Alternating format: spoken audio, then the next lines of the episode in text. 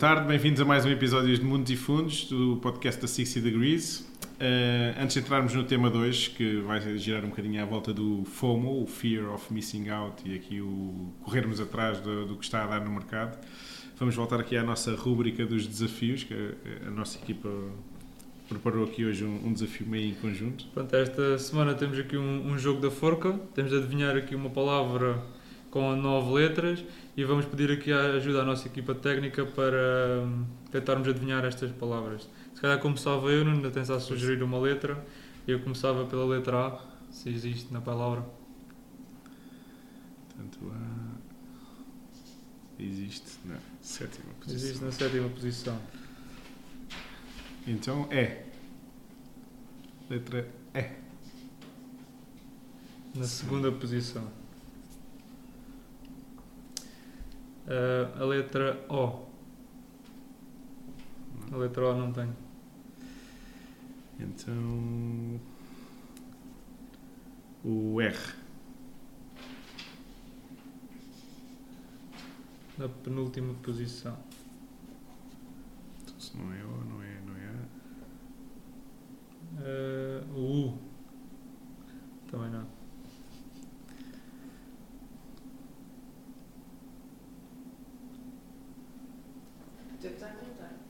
Entendeu? T. É, o I. Também não. Não tem mais vogais. Se calhar em estrangeiro. Uhum. S. Não.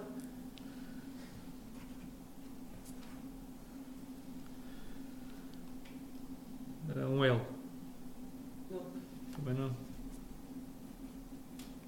Isto está a ficar difícil. Não é nada, vocês sempre conseguiram. P.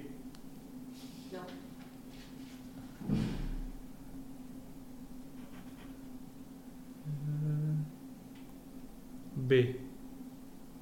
Tem um B. Na primeira letra.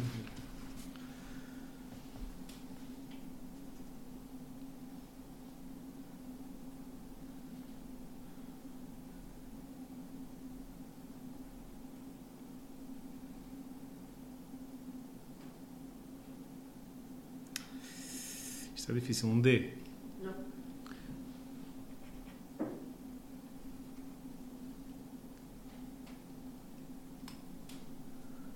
Um V. Não. Também não. Está difícil. só, só, só temos quatro letras. Hum. H. Sim. Tem H.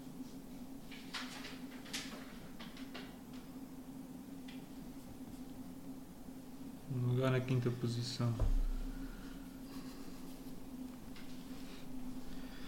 Benchmark. Estava difícil. Boa. Bem, Parece que esta, esta vitória é para o Nuno. Está 2-1, né? Nos nossos, nos nossos desafios. Isto está difícil. O primeiro foi um empate, agora vitória para o Nuno. Portanto, se calhar no final do mês lá vou ter uma consequência. Pronto. Se calhar começávamos aqui com o nosso tema do, do podcast, o Fear of Missing Out. Ahm, e começando por isto, se calhar o que é que é o Fear of Missing Out, tendo em conta que isto é uma terminologia inglesa, se calhar não muito conhecida por nós cá em Portugal. Explica lá um bocadinho sobre este conceito. Portanto, este conceito tem a ver com a parte psicológica de investir.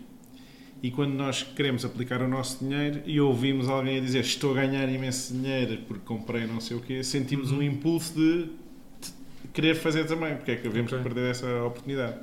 E isso é muito visível hum, em, estatisticamente, portanto, quando nós olhamos para ativos que se valorizaram muito, a parte final dessa valorização é uma valorização mais irracional, mas que mesmo assim tem muito volume de transação. Ou seja, há muita gente que só descobre que as coisas estão a valorizar muito passado seis meses, um ano, dois anos das coisas estarem a acontecer e que vão ser os últimos a comprar nessa vaga. Portanto, eh, e depois eh, têm prejuízos significativos. Portanto, nós já vimos isso eh, na altura, em 2000 foi o, primeiro grande exemplo das dot-com, depois em 2007, 2008 na, nas ações das empresas financeiras E agora voltámos a ver aqui com esta Web.3, etc., eh, as empresas que se valorizaram muito com, na, na parte da pandemia e que tiveram uma valorização brutal e nos últimos anos tiveram uma queda também brutal. Uh, Bitcoins também, uh, portanto, são ativos que as pessoas muitas vezes não têm uma ideia sobre as suas perspectivas futuras, mas que ouvem alguém que está a ganhar muito dinheiro com, com isso, que vem em todo lado nas notícias e sentem uma pressão para também ir aplicar o seu dinheiro. Ah, Nuno, porque é que estes acontecimentos recorrem sobretudo sobre empresas do setor tecnológico e não de outros setores? Portanto, isto tem a ver com a- o potencial de valorização, não é? Portanto, se nós- e, e como é que o mercado funciona? Que é, as outras empresas, quando são muito grandes, Uhum. demoram muito tempo a implementar-se no mercado e, portanto, não é um fenómeno de valorização rápida e extrema. E muitas vezes é um- uma valorização que é construída ao longo de décadas. Também não são tão atrativas para este tipo de investidores. Exatamente. E depois o que acontece é tem já um volume suficiente e uma história suficiente para haver muito mais agentes de mercado a atuar sobre elas, seja a comprar, seja a vender. E portanto Certo. o preço acaba por estar mais aproximado durante mais tempo da, da sua vida ao fair value ao preço. Eh, Preço justo, digamos assim. Sim, digamos, é um preço pouco desviado em relação ao que, ao que poderemos avaliar essa- eh, os ativos dessas empresas. Certo. Nas empresas tecnológicas existe uma especulação muito grande que a tecnologia daquela empresa vai revolucionar um certo setor.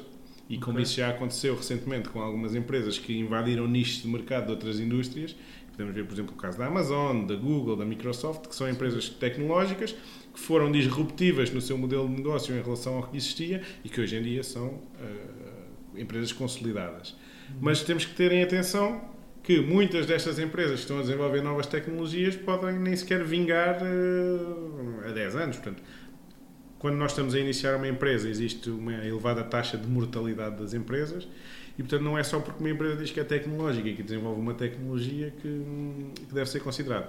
Mas, por outro lado, se houver a oportunidade dessa tecnologia ser disruptiva, realmente a valorização dessa empresa começa a ser especulativa no sentido em que valoriza muito depressa porque há a expectativa que, que possa haver essa disrupção. Ah, E o que é que acaba por, o que é que leva os investidores a estarem sempre dispostos a pagar mais e mais por esse tipo de empresas e não encontrarem ali um- um- uma espécie de um preço justo, um limite máximo a pagar por essas empresas?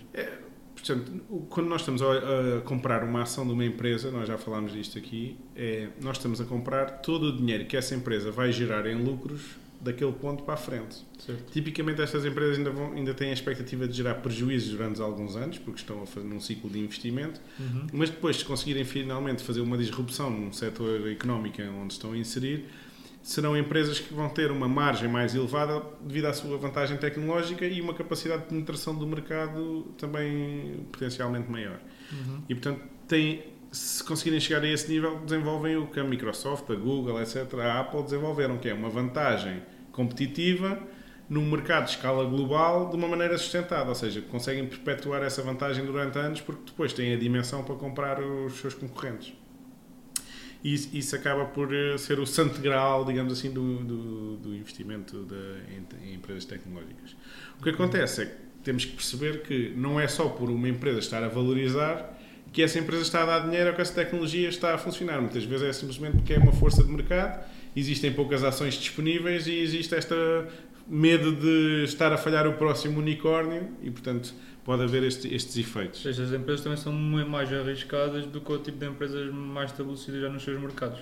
Sim. Porque aqui temos o, o risco de, de haver outra empresa que consiga operar no mesmo ramo, mas de uma forma mais eficiente e acaba por eh, roubar esta nova E- empresa. e- pronto, isto, isto em todos os, os mercados, na realidade, Sim. esse risco. Só que, que existem mercados mais tradicionais que funcionam por contratos com fornecedores, que têm um prazo. Portanto, é difícil ir lá a um concorrente e mudar de repente todos os, a cadeia de distribuição ou a cadeia de fornecedores de uma empresa já instalada. Ok. Ah, e, portanto, o, o que existe na realidade é o risco dos cash flows. Nós estamos sempre a falar de cash flows no, no preço de uma ação. E, portanto, o risco daquela projeção de resultados ser verdadeira é muito maior numa empresa que ainda está num ciclo de desenvolvimento de um produto do que numa empresa que já vende o seu produto há 20 ou 30 anos e tem Sim, testes em todo o lado e testes com clientes e continua a investir em desenvolvimento desse produto. E, portanto, acaba por ser arriscado é percebermos o, que o plano económico que está a ser eh, comunicado pela empresa vai materializar-se. Se sim, mais ou menos de- favorável do que a empresa está a dizer, ou se vai enfrentar adversidades e depois eh, até pode acontecer. A gestão da empresa não é experiente o suficiente para enfrentar essas ad- adversidades, ou sei lá, até pode acontecer uma empresa destas. A volatilidade é muita, porque há muitos cenários. Uma empresa destas que tem uma tecnologia, mas que não está a conseguir eh, pô-la num produto, de repente está a ir para o mau caminho, digamos assim, e vem um gigante tecnológico e compra, Uhum. porque quer essa tecnologia. E, portanto, de repente, de um dia para o outro, mudam os cenários. Portanto, há muitas variáveis envolvidas, o cenário pode mudar muito rapidamente e, portanto, são empresas de maior especulação e daí de maiores amplitude nos movimentos bolsistas. Se calhar agora voltando um bocadinho ao tema do Fear of Missing Out, tendo em conta um exemplo passado recentemente, estava aqui a olhar para a cábula do Nuno, ele tem aqui dados de um fundo de investimento de, gerido por uma senhora, se calhar bastante conhecida por, por bastante dos nossos ouvintes, a Cathy Wood, que era um investimento, que era um fundo de investimento só investia em empresas deste género, estávamos agora aqui a falar, e se calhar passava aqui a palavra ao Nuno para ele falar sobre os números que tem aqui e dar um pouco de Sim, conhecimento. portanto, no- eu achei relevante trazermos este tema porque hum, portanto, a Katie Wood é uma, uma empreendedora americana que lançou uma empresa que gera fundos e que transformou Uhum. esses fundos em ETFs. E, e ETFs são o quê? São fundos que podem ser transacionados na bolsa.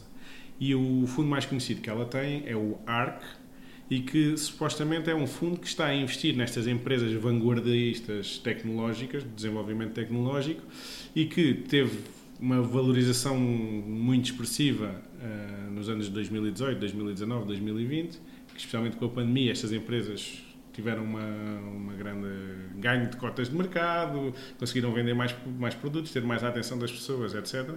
Portanto, houve uma grande especulação que realmente estas empresas iam rapidamente implementar-se e fazer uma disrupção nos setores económicos onde estão, mas mais recentemente, com a subida das taxas de juros, tiveram um comportamento completamente contrário. E isto é relevante porquê? Porque agora, desde que começou o ano, com a perspectiva que as taxas de juros deixem de subir tanto ou- e a inflação fique controlada, este fundo teve um, um desempenho até dia 3 de fevereiro de 37%. Portanto, é um desempenho muito significativo. E uma Mas pessoa olha um só em apenas um mês e dois dias, ou é até dia 3 Uhum. de fevereiro. Certo. E portanto, uma pessoa olha para um resultado que diz assim: em 2023, 37%. E sente, quer dizer, eu podia estar investido nisto, porque é que eu Uhum. não estou? Mas, mas lá está, o que nós queríamos realçar é: não é só pelo preço estar a subir, ter caído ou ter subido muito, que as coisas são bons ou maus investimentos. Portanto, o que interessa são as perspectivas futuras. Certo. E portanto, se nós olharmos para a história, desde 2021, do, do final de 2021, portanto, 31 de dezembro de 2021 até, até ontem, já, eh, até dia 3 de fevereiro, já contabilizando esta subida de 37% no ano, este fundo continua a perder 55% do valor investido pelos investidores no dia 31 de dezembro de 2021. E se formos andando para trás, portanto, os números são muito dispares, porque em, dois, em 2020, quem investiu em 31 de dezembro de 2020 ainda está a perder 66%, Uhum. quem investiu em 31 de dezembro de 2019 ainda está a perder 12%. E quem investiu em 31 de dezembro de 2018 já só está a ganhar 18% depois de ter estado a ganhar 800%. Certo. E, portanto, se nós olharmos para um, um, um cabaz de ações mais diversificados, como o S&P, o S&P desde esta data de final de 2018 está a dar uma rentabilidade de cerca de 76%, de uma maneira muito menos arriscada, ou seja, com muito menos volatilidade do que, do que este fundo. E para sermos completamente isentos, desde que este fundo foi lançado em 2014, outubro de 2014, o ARC está a dar uma rentabilidade total de 131% aos seus investidores e o S&P 139%. Portanto, isto só para mostrar que em ciclos mais alargados é normal que existem, existam eh, expectativas positivas, expectativas negativas, essas expectativas conjugam-se em ciclos e, portanto, há, um- há um padrão, não é? E, e, e aqui o que, o que é que acontece? Os maiores volumes de transação deste fundo, que subiu muito, chegou a estar a valorizar 800%, e depois agora voltou muito para trás, os maiores volumes foram em cotações muito elevadas deste fundo, porque as pessoas sentiram que estavam a perder a próxima vaga do, do futuro do investimento. Uhum. E, portanto, muitas delas deverão ainda ter perdas significativas e algumas das quais, se calhar, nunca vão recuperar. É impossível dizermos se vão recuperar ou não, se vão ser estas empresas que estão neste fundo que vão ser as próximas vencedoras ou não. Hum, E, portanto, o que nós alertamos sempre as pessoas é que não olhem para, o- para a performance do preço como o principal critério. Olhem sim Sim. é o que é que eu estou a investir em termos de história e em termos de números. Porque nós podemos estar a comprar a melhor empresa do mundo, mas se estiver cara, vamos ter uma rentabilidade que se calhar não é Acaba por não ser um bom investimento. Exatamente. Portanto, há, há aqui dois fatores que é comprar boas eh, histórias, digamos assim, Uhum. que nós acreditemos que se- sejam eh, tenham uma dinâmica positiva no futuro ou que de alguma maneira façam um portfólio, porque eu posso dizer assim, ok, no meu cenário positivo eu acredito nestes vetores da economia, no meu cenário negativo tenho aqui estas empresas que vão ter boa performance e portanto vão construir aqui esta dinâmica de proteção. E portanto pode não ser só olharmos para, para os vencedores, Claro. mas essencialmente há um preço em que fazemos bons negócios e depois há um preço em que, apesar das empresas serem boas, eh, as coisas podem já não ser tão atrativas. Uhum. Se calhar, em, em jeito de terminar a nossa conversa, no que recomendações darias a pessoas que, por exemplo, gostam deste tipo de setor ou que alertas darias sobre qual um, o bom preço a pagar por este tipo de investimentos? Eu acho que isso é muito difícil, mas acima de tudo o que eu, que eu acredito é as pessoas, especialmente que, se- trabalham nestes setores, têm uma visão sobre o que é que é o futuro de algumas tecnologias que nós podemos não ter como não especialistas nestes setores. E portanto, a essas pessoas o que eu diria é selecionarem um cabaz de empresas em vez de dizerem, eh, em vez de tentarem escolher qual é que vai ser a vencedora, dizer "É esta é a tecnologia vencedora. Estão este conjunto de empresas estão a trabalhar nesta tecnologia. Vou comprar um bocadinho de cada uma. Portanto, Uhum. se calhar em cinco vão três à falência, uma vai ficar igual e uma vai ser uma grande vencedora. Mas será essa a estratégia mais robusta para ter um- uma rentabilidade positiva eh, em média e, e não depender ali um bocadinho da sorte, porque nós acabamos por não estar dentro da vida corporate destas empresas, Claro. depender um bocadinho da sorte se a empresa é bem gerida, se vai enfrentar bem os problemas, se, se vai ser aquela a vencedora ou se vai ser outra. E, portanto, a melhor maneira é, ok, se eu estou a apostar numa tecnologia, é numa tecnologia e não numa empresa em específico. É ser um bocadinho especialista e conhecer bem o mercado em que estamos a investir. Sim, É esta- estas empresas que investem em tecnologia são muito específicas porque têm vantagens competitivas. Às vezes as suas vantagens competitivas são parte da estrutura, dois, três, um uma equipa de engenheiros Sim, muito sim. específico que se chegar lá um concorrente leva a equipa de engenheiros, o mercado não recebeu nenhuma notícia sobre isso, mas mudou a vantagem competitiva da empresa. E, portanto, para termos uma grande aposta neste género de empresas, convém conhecermos muito bem onde é que estamos a colocar o nosso dinheiro. Ah, é mais eh, esse o fator. Pronto, se calhar ficávamos por aqui com esta grande recomendação do Nuno. Eh, se calhar vemos na próxima semana, malta.